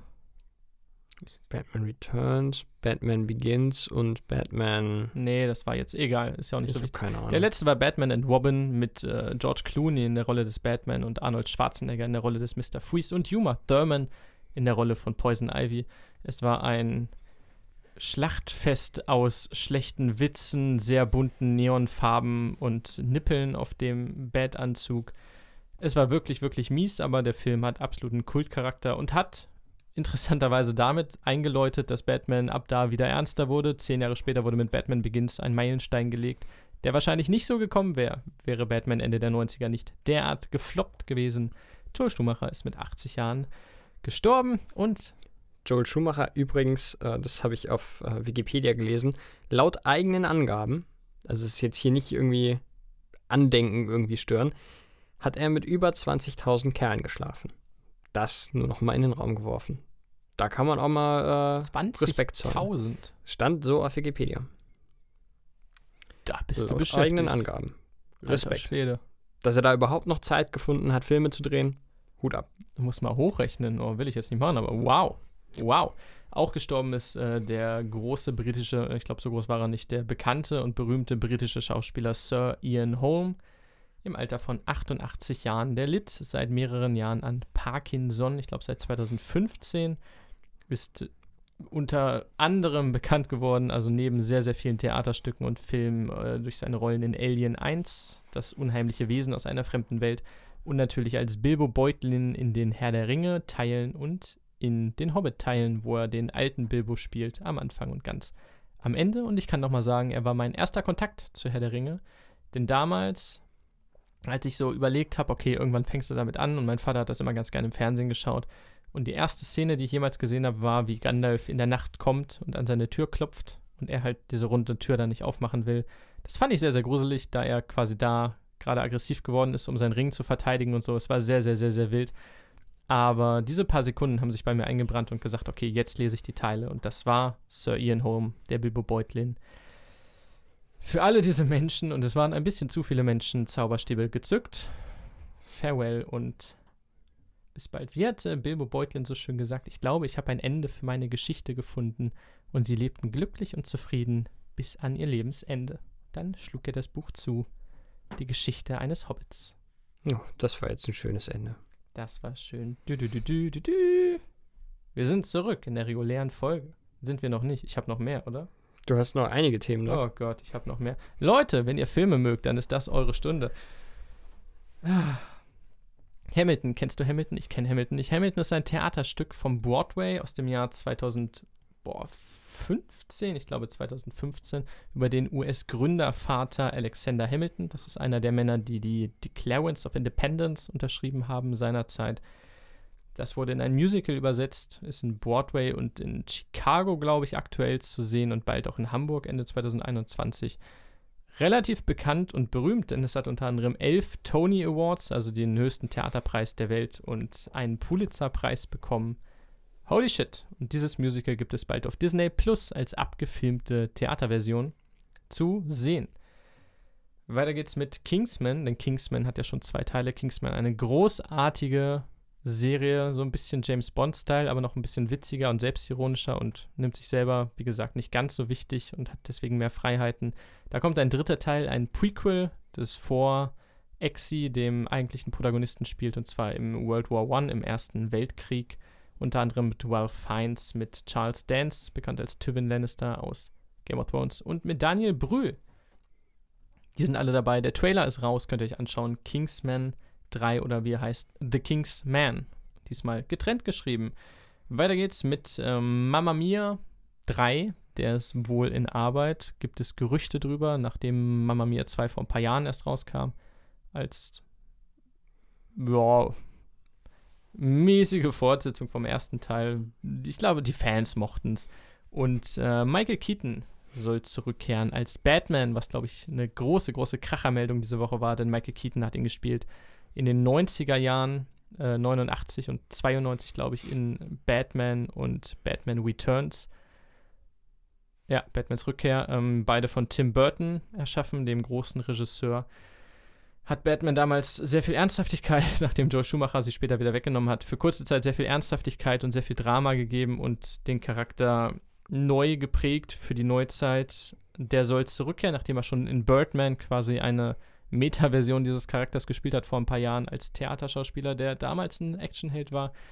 Jetzt soll er zurückkehren für den Flash-Film, nicht für Batman, sondern für eine Flashpoint-Version des Flash-Films. Flashpoint, ein Comic-Event aus dem DC-Bereich, in dem Flash in der Zeit zurückreist, alles umdreht und verwurstelt, sodass Thomas Wayne, der Vater von Bruce Wayne, den Anschlag überlebt, zum Batman wird, zu einem sehr depressiven, brutalen Batman, der Leute ermordet während Batmans Mutter, meine ich, zum Joker wird durch diese Tat und äh, wahnsinnig wird an dem Tod ihres Sohnes. Das ist sehr, sehr düster, aber Michael Keaton soll angeblich zurückkehren, um diesen Thomas Wayne zu spielen. Diese alternative Batman-Version, die gealterte. Alternativ auch jemanden, der die Liga letztendlich zusammentreibt und das Superhelden-Team gründet. Da gibt es Spekulationen, aber er ist auf jeden Fall in Gesprächen. Du, du, du, du, du, das war's aber. Genau. Sehr spannend, da ist einiges passiert diese Woche. Äh, wow, äh, ich möchte eine nur nichtssagende Überleitung. Absolut. Ich möchte nur mal kurz darauf hinweisen, dass das die Declaration of Independence ist. Das, äh, das hat mich gerade. De de ähm, Declare. Nee, ich weiß es nicht. Auf jeden Fall hattest du irgendwas anderes gesagt. Das wollte ich nur mal kurz. Es wäre niemandem aufgefallen. Die hätten gesagt, oh, so heißt das. Mensch, das wusste ich nicht. Dann wird es wohl nicht. so heißen. Das glaube ich nicht. Das wäre vielen aufgefallen. Wir haben sehr, sehr kluge Zuhörer. Wir haben eine studierte Lehrerin. Den Rest? Warum machen wir das überhaupt? Wir sind absolut nicht qualifiziert. Also rein vom, vom Intelligenz-Ding. Ich merke schon, dir als, als, müsste, als müsste ich es nochmal wirklich, also ich brauche es nicht noch weiter ausführen, ne? Ja, als würde man dein Hirn in einen Mixer stecken. Oh, das war jetzt im Gegensatz zu der Community-Überleitung wirklich schön. Vielen Dankeschön. Dank. Es Mixer. geht doch bergauf. Ja, genau. Äh, dann weniger überraschend, dass Mixer dicht macht. Eher überraschend, dass es so früh schon ist. Was ist Mixer? Mixer ist äh, eigentlich der einzige einigermaßen ernstzunehmende Konkurrent von ähm, Twitch gewesen, der Livestream-Plattform. Ähm, Mixer war das Gegenstück zu Twitch. Du hast eigentlich, sagen wir, drei große Plattformen. Du hast äh, Twitch, da steht Amazon hinter. Du hast äh, YouTube-Streaming, da steht offensichtlich Google hinter. und du hattest Mixer, da stand Micro Microsoft hinter. Und letztes Jahr gab es einen riesengroßen Aufschrei, denn die beiden weltweit größten Streamer haben Exklusivverträge unterschrieben, haben äh, eigentlich, ich rede von Ninja und Shroud, die haben eigentlich nur auf, äh, auf Twitch gestreamt und haben jetzt einen, äh, ich glaube, zweistelligen Millionen-Dollar-Betrag bekommen, um exklusiv auf Mixer zu streamen. Das haben die beiden dann auch gemacht. Es hat sich trotzdem kein Schwanz auf äh, Mixer verirrt, womit der ganze Bums jetzt dicht gemacht wird zum 22. Juli.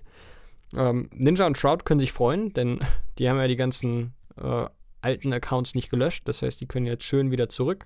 Haben für, ich glaube, neun Monate Stream auf einer toten Plattform einen zweistelligen Millionenbetrag bekommen und ja, den können sie jetzt ja behalten. Also für die eine ganz geile Geschichte. Ähm, ja, das kam schon ein bisschen aus heiterem Himmel. Mixer oder Microsoft hat das einfach, einfach mal so auf äh, Twitter rausgehauen. Haben gesagt, jo, alles klar, ist jetzt irgendwie, war ein Versuch wert. Mehr als zwei Jahre geben wir dem ganzen Ding nicht.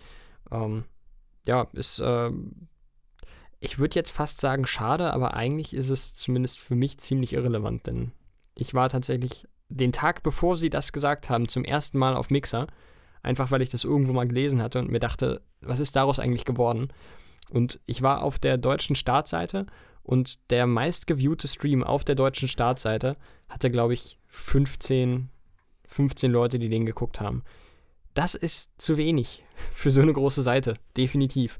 Und äh, von daher, ja, das war ein Versuch wert, aber das war nichts. Also Twitch ist definitiv weiterhin da Marktführer und da kommt momentan einfach niemand dran vorbei, auch YouTube nicht. Und wir bald, wenn wir auf Twitch streamen. Ganz genau, da freue ich mich drauf. Also tatsächlich bin ich ein bisschen gespannt.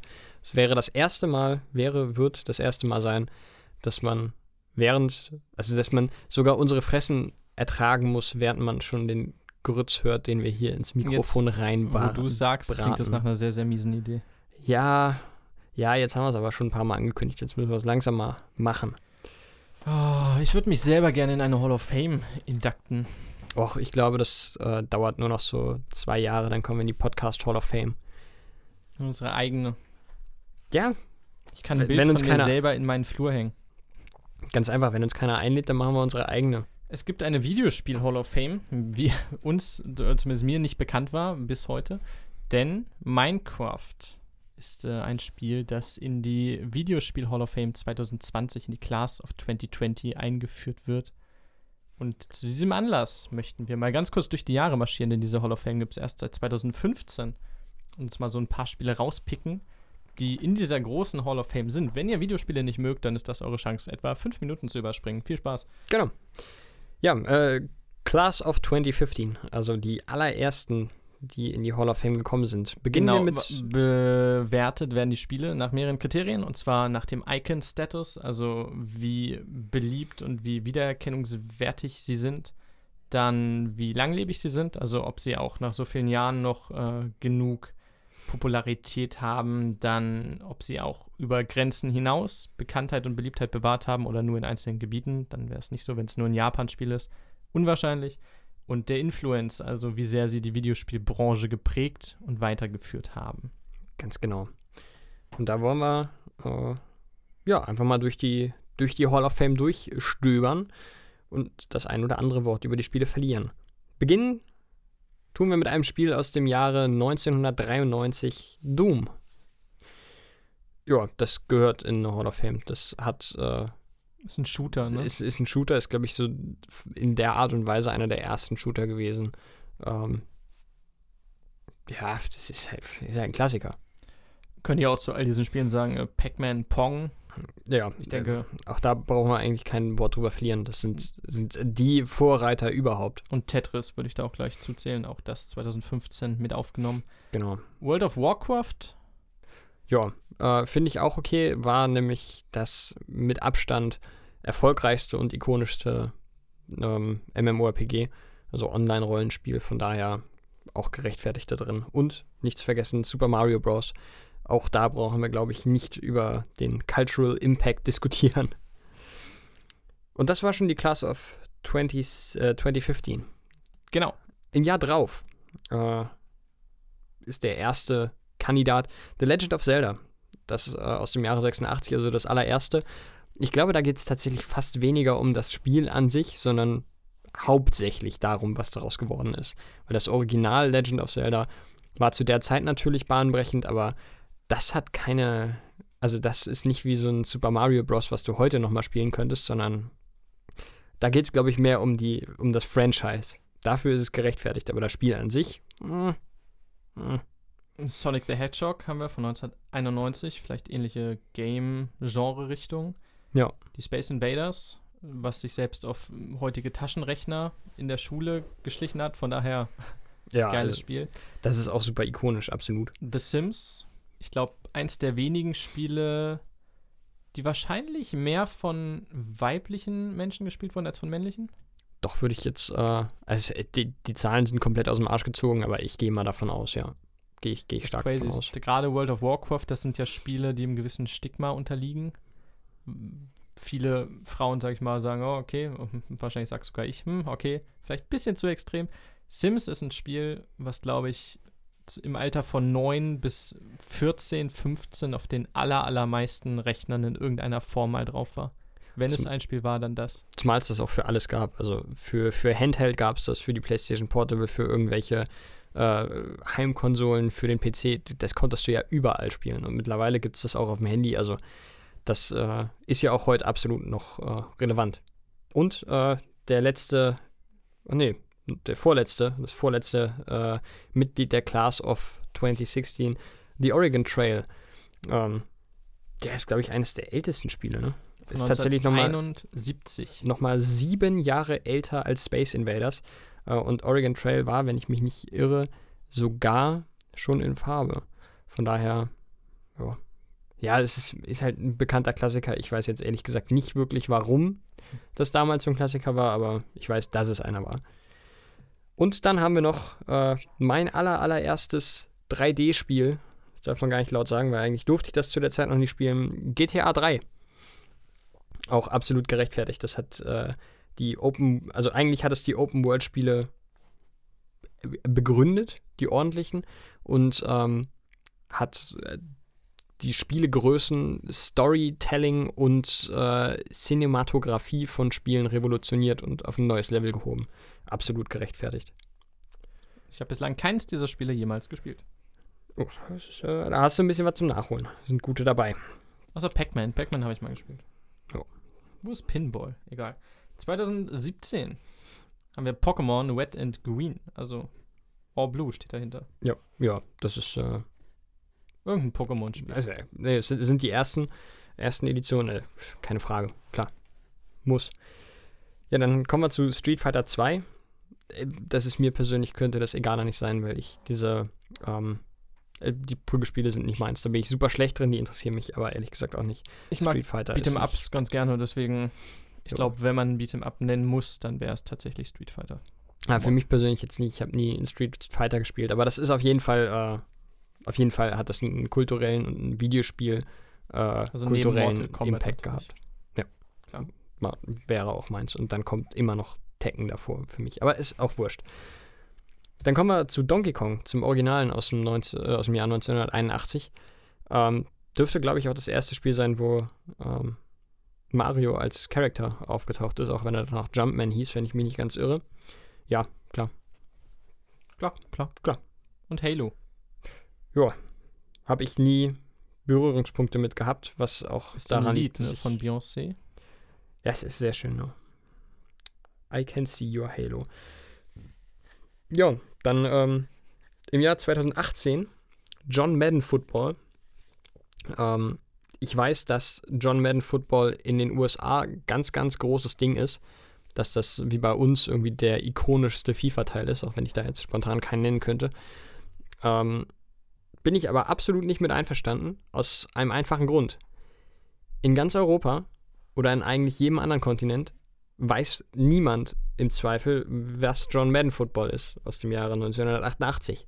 Womit sie gegen ihr Kriterium verstoßen, dass das irgendwie auf der ganzen Welt kulturell relevant sein soll. Gut, aber es sind Amis, die das vergeben und wenn es bei den Amis relevant ist, reicht ja, es meistens. Ja, Nur dann nimm, ich meine, du hast nur vier, vier Punkte zu beachten, die du selber aufgestellt hast. Dann tu es doch bitte auch. Zumal, und da kommen wir nach der Class of 2020 zu, es hier eklatante Lücken gibt, die schon längst hätten gestopft werden müssen. 2018 haben wir sonst noch Tomb Raider, Final Fantasy VII und Ja. Space War, Ausrufezeichen. Space War aus dem Jahr 62 kenne ich tatsächlich nicht. Äh, das erste Tomb Raider aus 96 und Final Fantasy VII aus, aus 97, das ist, äh, also besonders Final Fantasy VII ist, äh, glaube ich, gar keine Frage. Äh, das ist, glaube ich, immer noch, immer noch ein, ein, Riesen, Riesending. 2019 kommen wir zu einem Spiel, was ich mal wieder gespielt habe und auch ihr da draußen, wenn ihr noch dabei seid. Ich weiß, der Flow geht gerade verloren. Solitär. Ja, ähm, weiß ich nicht, ob das jetzt so, so ein Ding ist, aber das war wahrscheinlich das erste wirkliche Casual-Game, was jeder irgendwie spielen konnte. Von 15 bis 85. Bis heute macht es mich sehr aggressiv, dass die Spiele zu 80% nicht aufgehen. Irgendwann wird dir halt gesagt, ja, hast keine Züge mehr, das war's. Das geht in diesem Fall nicht. Ja, das ist ja eigentlich der Sinn der Sache, ne? Ja, aber du hast ja keine Strategie, um das zu verbessern. Also du hast ja keine Wahl. Du kannst ja nicht die Karten anders legen und dann andere Sachen freischalten. Ja, ich meine, es gab zumindest später dann die Einstellung, dass du nur mögliche Spieler ankon also Genau. anfangen konntest. Das weiß ich aber nicht. aber genau. nicht zu meiner Zeit damals und deshalb, das fand ich ganz, ganz schlimm. Ich habe auf jeden Fall eine Zeit lang sehr, sehr viel Solitär gespielt. Ich glaube, ich bin da bei einer vierstelligen Anzahl an, an Spielen tatsächlich. Ja, dann kommen wir zu Mortal Kombat. Wir haben es gerade eben schon kurz angesprochen, also da brauchen wir auch nicht viel mehr zu sagen. Äh, Colossal Cave Adventure aus dem Jahr 1976 kenne ich persönlich nicht. Weiß nicht, ob du das kennst. Nee, ist aber ein Text-Adventure. Okay. Ja, gut. Da braucht es ja auch endlich mal eins. Und äh, das allererste Mario Kart aus dem Jahr 92. Ja, da brauchen wir, glaube ich, nicht drüber diskutieren. Das ist gerechtfertigt da drin. Und dann kommen wir zu den diesjährigen, äh, wie nennt man das? Eintretern in die Hall of Fame. Inductees, ich würde beim Englischen bleiben. In, Inductees, okay. Äh, da haben wir zum einen das schon angesprochene Minecraft aus dem Jahr 2011. da habe ich tausende Stunden drin verbracht, finde ich immer noch gut. die haben auch es geschafft, im Jahr 2011 einfach nochmal etwas komplett Neues rauszubringen. Auf, auf seine komplett eigene Art. Pff, ja, klar, definitiv, das gehört da rein. Gar keine Frage. Dann Vor allem ist es seit 2015 nominiert. Das muss Das- man dazu sagen. Also es ist in jeder Hall of Fame bisher nominiert gewesen und jetzt nach fünf Jahren hat es geschafft. Ist auch eigentlich ein Unding, dass es dann doch so lange gedauert hat. King's Quest äh, aus dem Jahr 1984 kenne ich persönlich nicht. Centipede aus dem Jahr 81 genauso wenig. Bejeweled ist ein Klassiker. Weiß ich jetzt nicht, warum das da unbedingt drin sein muss. Äh, das ist mir persönlich dann doch fast ein bisschen zu casual dafür, aber das ist okay. Und das sind die vier Insaktis aus dem Jahr 2020. Und jetzt muss ich mal kurz ein bisschen, jetzt platzt mir ein bisschen der Arsch. Also, du hast hier ähm, ein Microsoft Solitaire, du hast ein John Madden Football, du hast einen Tomb Raider, ein Street Fighter 2, ein Halo Combat Evolved. Den möchte ich ja überhaupt nicht absprechen, dass es kulturell wichtige Videospiele sind. Aber warum the fuck sehe ich da weder ein Portal 2 noch ein Half-Life 1 oder 2? Ich möchte es dir sagen, weil sie irrelevant sind. Gut, da sieht man mal wieder, wer Ahnung hat und wer nicht. Dann kommen wir jetzt, äh, weil es auch zum Thema passt, direkt zu den Spiele-News. Und wer hier jetzt keine Lust hat zuzuhören, der kann wahrscheinlich die nächste halbe Stunde weghören, denn das ist äh, Oh viel. Am 10. Juli erscheint nämlich F1 2020 für die PS4, die Xbox One und den PC. Ähm, Formel 1 kommt auch jährlich wie bei FIFA ein neuer Teil raus. Äh, diesmal eine der Neuerungen. Ja, es gibt einen Splitscreen-Modus und ja, man kann diesmal einen eigenen Rennstall erstellen. Ebenfalls am 10. Juli äh, erscheint das Spiel Story of Seasons Friends of Mineral Town für die Nintendo Switch. Das ist ein äh, Remake des äh, beliebten Harvest Moon Friends of Mineral Town, das ursprünglich 2003 für den Game Boy Advance erschienen ist. Am 17. Juli erscheint das lang erwartete Ghost of Tsushima, exklusiv für die PlayStation 4. Viele Fans wird's freuen. Am 17. Juli erscheint Paper Mario The Origami King für die Nintendo Switch. Und für die Freunde der gepflegten Zerstörung gibt's ab dem 21.07. das Spiel Rock of Ages 3 Make and Break. Dieses erscheint für die Xbox One, PS4, die Switch und den PC. Und wer in der heutigen Zeit und in letzter Zeit nicht genug von äh, der Apokalypse bekommen hat, dem Corona nicht gereicht hat, der kann in dem Remake des PlayStation 2 Titels Destroy All Humans ab dem 28.07. auf PS4, Xbox One oder dem PC der Menschheit die Hölle heiß machen. Übrigens, ab dem 14.07. könnt ihr Death Stranding auch endlich auf dem PC spielen. Außerdem gab es noch eine Neuankündigung. Für den 2. Oktober 2020 Crash Bandicoot 4 erscheint auf PS4 und Xbox One. Jo. Krass, das waren die Spiele-News. Bereich soll doch auch die PS5 rauskommen, oder? Ja, Vielleicht. ich gehe auch fast davon aus, dass sie, dass sie da noch eine Version für nachschieben werden.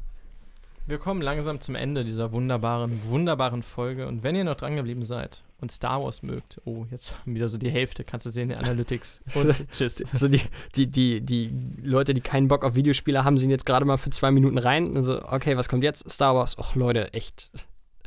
So. Es wird großartig. Episode 5, Empire Strikes Back. Bis heute ein beliebtes und geliebtes Stück dieser Reihe. Und bekommt jetzt eine literarische, nicht Fortsetzung, Untermalung. Empire Strikes Back from a certain point of view heißt das ganze Projekt. Es ist ein Buch aus äh, vielen Perspektiven, aus anderen Sichtweisen, die uns bisher verschlossen blieben. Ich finde das äh, Konzept, die Idee super, super süß. Es gibt viele, viele Autoren, die sich daran beteiligt haben. Das Geld äh, fließt, ich glaube, zum doch zu 100 Prozent in, in andere Projekte, in wohltätige Zwecke und so weiter. Also das ist jetzt kein kommerzielles Projekt. Es gibt zum Beispiel eine Episode aus der Geschichte von, also aus, aus der Sicht von Dengar und IG-88. Das sind zwei Kopfgeldjäger, die angeheuert wurden, um Han Solo festzunehmen. Boba Fett hat es am Ende geschafft. Aber wie die beiden sich schlagen, das ist den Star Wars-Fans bisher verschlossen geblieben. Und diese tolle, tolle Partnerschaft erfährt man und da eine schöne Geschichte rauszuholen. Es gibt ähm, eine Geschichte über einen Naturalisten, über einen Lebensforscher auf Hoth, der sich äh, mit den Towntowns beschäftigt, mit der Pflege der Towntowns. Also wahrscheinlich ein, ein Rebell in der Basis, der für die Towntown-Pflege zuständig ist. Super, super süß. Eine Geschichte wird sich um die Höhle in Dagobah drehen oder auf Dagobah, wo Luke sich mit seinen Ängsten konfrontiert. Wir bekommen ein, eine, einen Einblick in die Welt der Ugnots. Das sind so ganz kleine Schweinemenschen auf Bespin in der Wolkenstadt. Und wie die da in ihren Clans leben. Wir haben. Also ich weiß nicht, ob es aus Sicht des Wampers ist. Luke wird von einem gigantischen Fellmonster angegriffen, das ihn fressen will und Luke schlägt ihm den Arm ab. Und wir bekommen wahlweise eine Geschichte, die dieses Fellmonster beleuchtet oder sogar aus Sicht des Fellmonsters, das doch eigentlich nur sein Leben leben möchte und von Luke einfach attackiert wird. Und wir bekommen eine Sichtweise von einem Offizier auf der Star, Star Destroyer, auf der, auf der Sternzerstörerbrücke und noch viele, viele mehr. Also aus hunderten Nebencharakteren aus diesem Film. Ganz kleine, süße Kapitel, wie die eigentlich das Ganze erlebt haben. Und das Ganze geht an wohltätige Zwecke, was immer damit verdient wird. Das ist ein Buch. Ich habe ganz viel Spaß. Ich finde die Idee einfach fantastisch. Ich finde die Idee total geil. Also das sind halt, teilweise sind das Themen, die sogar mich interessieren, obwohl ich den Film zuletzt vor über zehn Jahren gesehen habe. Also das ist, finde ich geil, würde ich mir auch kaufen. Generell, also es könnte gefühlt so viel mehr Filme geben. Ja, gerne, gerne. Harry Potter, so was, was hat eigentlich, keine Ahnung, Arthur Weasley so im dritten Jahr, was hat er so im Ministerium gemacht? Übelst geil. Ja, oder Percy Weasley, nachdem er ausgelernt hat. Er Ja. ist doch immer so übelster, übelster Bootlegger gewesen. Oder Bill und Charlie, die wirklich spannende Berufe haben. Im Gegensatz zu allen anderen im Harry Potter-Universum. Die tatsächlich was erleben. Ja, also ich meine, der eine geht für Gringotts irgendwo in Ägypten nach Mumien suchen und der andere kümmert sich halt um fucking Drachen auf der ganzen Welt. Warum, warum sind die nur Nebencharaktere eigentlich? Was soll das? Nee, also ja, geile, geile, geile Idee. Liebe ich. Mehr davon. Bin ich, bin ich bei dir. Das soll bitte Schule machen. In der Schule muss man studieren. Und wir haben hier jetzt noch eine ganz spannende Studie, so ein bisschen als Rausschmeißer. Ähm, handelt sich um eine AGF-Studie zur Nutzung von bezahlpflichtigen Streamingdiensten ab 14 Jahren. Und da haben die äh, Studienmacher halt Menschen ab 14 Jahren gefragt, welche äh, Streamingdienste, Pay-TV-Streamingdienste, sie denn in den letzten drei Monaten genutzt haben. Und dazu haben wir hier eine Top 5 der meistgenutzten äh, Streamingdienste. Beginne ich mal mit Platz 5. Überraschend wenig. Disney Plus. 1,5% der Befragten haben in den letzten drei Monaten etwas über Disney Plus geguckt.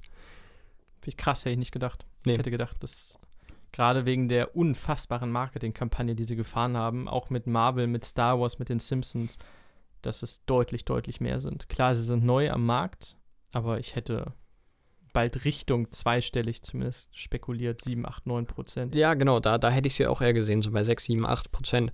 Äh, 1,5 fand ich dann doch echt ziemlich wenig. Wobei, wenn man die anderen Zahlen sieht, packt es das in einen gewissen Kontext.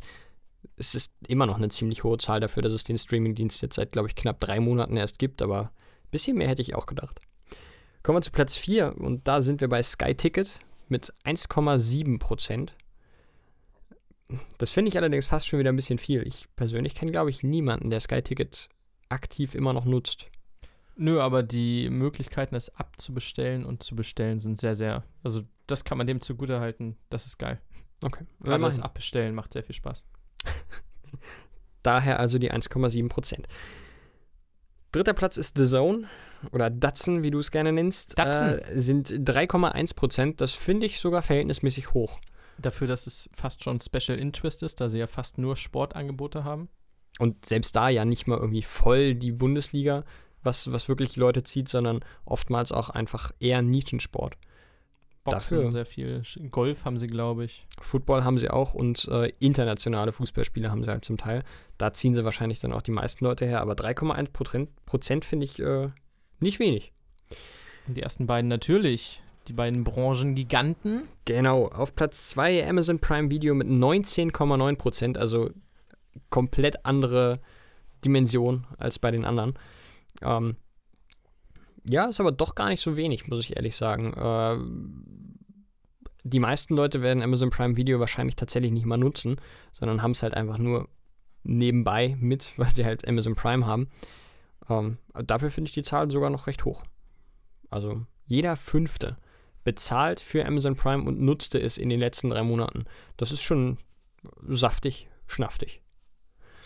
Ähm, ja, Platz 1 dürfte jetzt wohl kaum jemanden überraschen. Wenn doch, dann habt ihr nicht sehr aufmerksam unseren Podcast verfolgt, die letzten über 50 Folgen.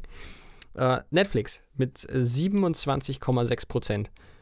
Und das ist ein Brett. Zumal sie sich innerhalb des letzten Jahres um nochmal 3 Prozent gesteigert haben. Das ist viel. Sie haben das, das ganz große Glück. Also, so seit wann gibt es Streamingdienste in dem Maße? Anfang der 10er Jahre? Ja, ich glaube, das hat kurz vor den 10er Jahren, so 2007, hat Netflix, glaube ich, angefangen. Aber seit es gesellschaftlich akzeptiert ist, sage ich mal. Ähm, das dauert ja auch, bis es im Mainstream ankommt. Und selbst wenn du andere Streamingdienste nutzt, sind sie ja so weit, dass du diese Marke einfach mit Streaming verbindest. Du sagst ja dann, viele sagen es, dann Netflix ich halt oder so. Also Tatsache, dass das quasi Synonyme sind, Streaming und Netflix, dass du das sofort miteinander verknüpfst, hilft ihnen, glaube ich, gigantisch. Ja. Also Streaming ist Netflix und Netflix ist Streaming. Sie haben es aber auch klug gemacht von Anfang an. Also sie haben sich immer als sehr nahbare äh, Marke gegeben. Das tun sie auch immer noch in den sozialen Netzwerken. Also Social Media Management bei Netflix ist, glaube ich, so gut wie bei keinem anderen Unternehmen in Deutschland. Ähm, dazu kommt, dass Netflix sich ganz, ganz viele Pluspunkte dazu verdient hat, dass sie äh, beliebte Serien, die irgendwo im Kabelfernsehen durchgefallen sind, einfach mal wieder aufgenommen haben. So, wenn du, keine Ahnung, 1,5 Millionen Freunde von Fringe hast und äh, ABC, ich schmeiß jetzt einfach nur irgendwelche Sachen durcheinander, ABC den ganzen Bums nicht mehr bezahlen will und sagt, alles klar, wir stellen das ein. Und Netflix aber hinkommt und sagt, ja oder nicht, wir kaufen euch den Bums, wir finanzieren euch von mir aus auch noch zwei Staffeln, dann haben wir auch die Rechte für fünf Jahre. Dann hast du von diesen eine Million Leuten, die da große Fans sind, locker die Hälfte, die dann sagt, ja gut, dann kaufe ich mir ein Netflix-Abo, weil da kann ich es ja dann sehen und sehe die neuen Folgen. Und bin Netflix auch noch dankbar dafür, dass sie meine Serie gerettet haben. Also, die haben das schon wirklich gut gemacht. Ja, von der Resterampe zur Allweltslösung. Ja.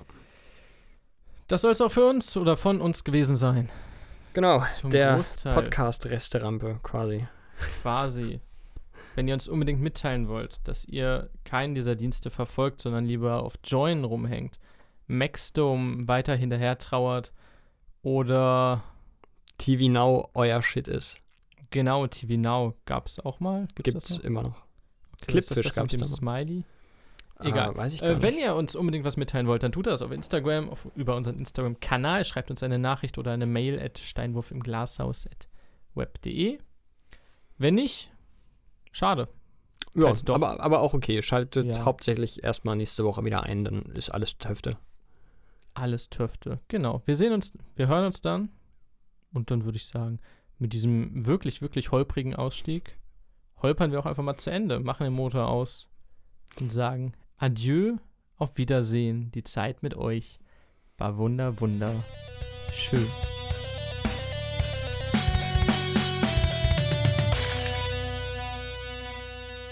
Steinwurf im Glashaus.